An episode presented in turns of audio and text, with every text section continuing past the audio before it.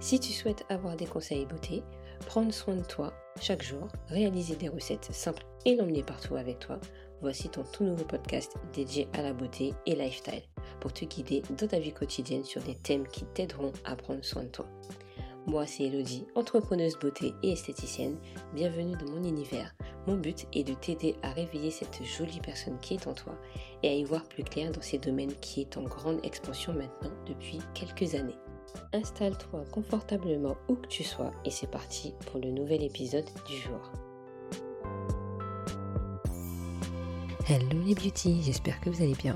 Nous voici pour un tout nouveau podcast. Aujourd'hui, je vais vous donner 4 conseils pour avoir une routine de cheveux adaptée pour l'hiver. Moi, je sais qu'il y a quelques années de ça, euh, à chaque fois, je voyais que mes cheveux se cassaient entre la transition de l'été et automne. Et là, je me suis dit, il faut que je fasse quelque chose et il faut que je vous en parle. Donc, à ce moment-là, je me suis dit, je vais faire un podcast et vous le dire en quatre conseils. Je pense que ça va être très utile pour vous et vous allez passer votre hiver avec sérénité. Alors, le premier conseil que je pourrais vous dire, c'est d'être minimaliste. Pourquoi? C'est pas la peine d'avoir une tonne de produits à la maison pour dire bon celui-ci euh, il est top, mais et au final tu vas voir qu'il y a un nouveau produit qui sort, tu auras envie de l'acheter parce que tu te dis celui-ci sera meilleur que celui-ci, ah ceci. Non, c'est pas la peine. Le but est de vérifier vos étiquettes. Je vais en parler un petit peu plus dans une prochaine vidéo, je pense, où je vais vraiment vous montrer comment j'organise mes produits, comment j'ai fait. Là, il faudra juste voir déjà des étiquettes. En premier lieu, il faudra qu'il y ait écrit quoi, euh, water, peu importe, il faut qu'il y ait de l'eau dans vos produits. C'est tellement important d'avoir de l'eau dans vos produits pour que vos cheveux le gardent le plus longtemps que possible. Car le froid assèche les cheveux. Si tu ne mets pas d'hydratation encore plus en hiver, tu vas avoir tes cheveux, ils ne seront pas en coopération avec toi. Tu retrouveras peut-être aussi des produits qui datent depuis très très longtemps, qui sont peut-être pas très bons, que tu n'utilises plus du tout.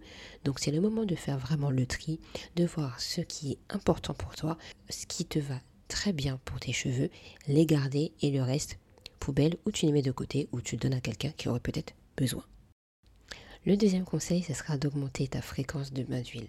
Pourquoi? L'avantage avec les bains d'huile, c'est qu'ils sont multifonctions.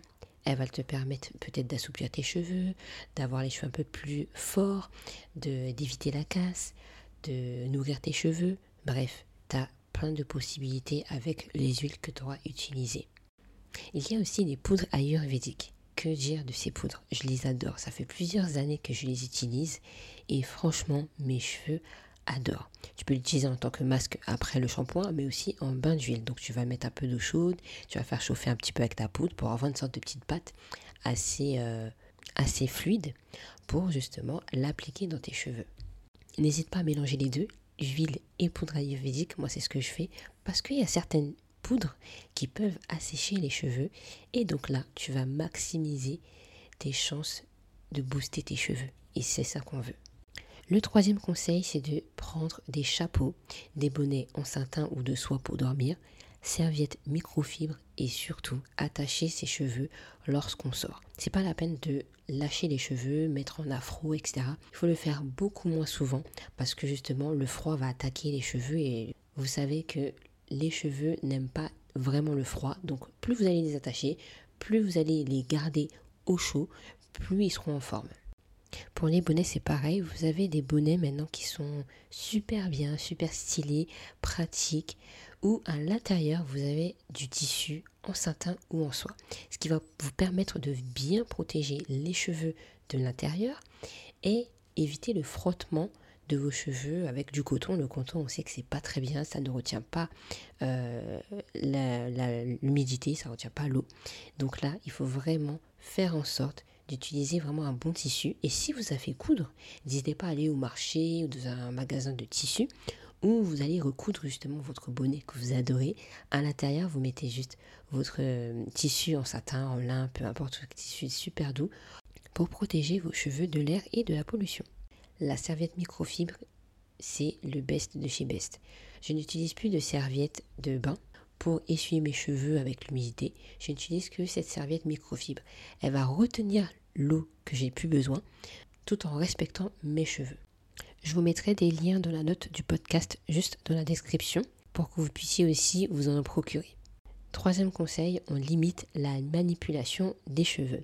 Pourquoi? Parce qu'on sait déjà que le cheveu est sec, donc il sera fragilisé par la pollution, par le temps. Donc si vous utilisez votre peigne, vous mettez euh, des tresses hyper serrées, les cheveux aussi vont pas coopérer.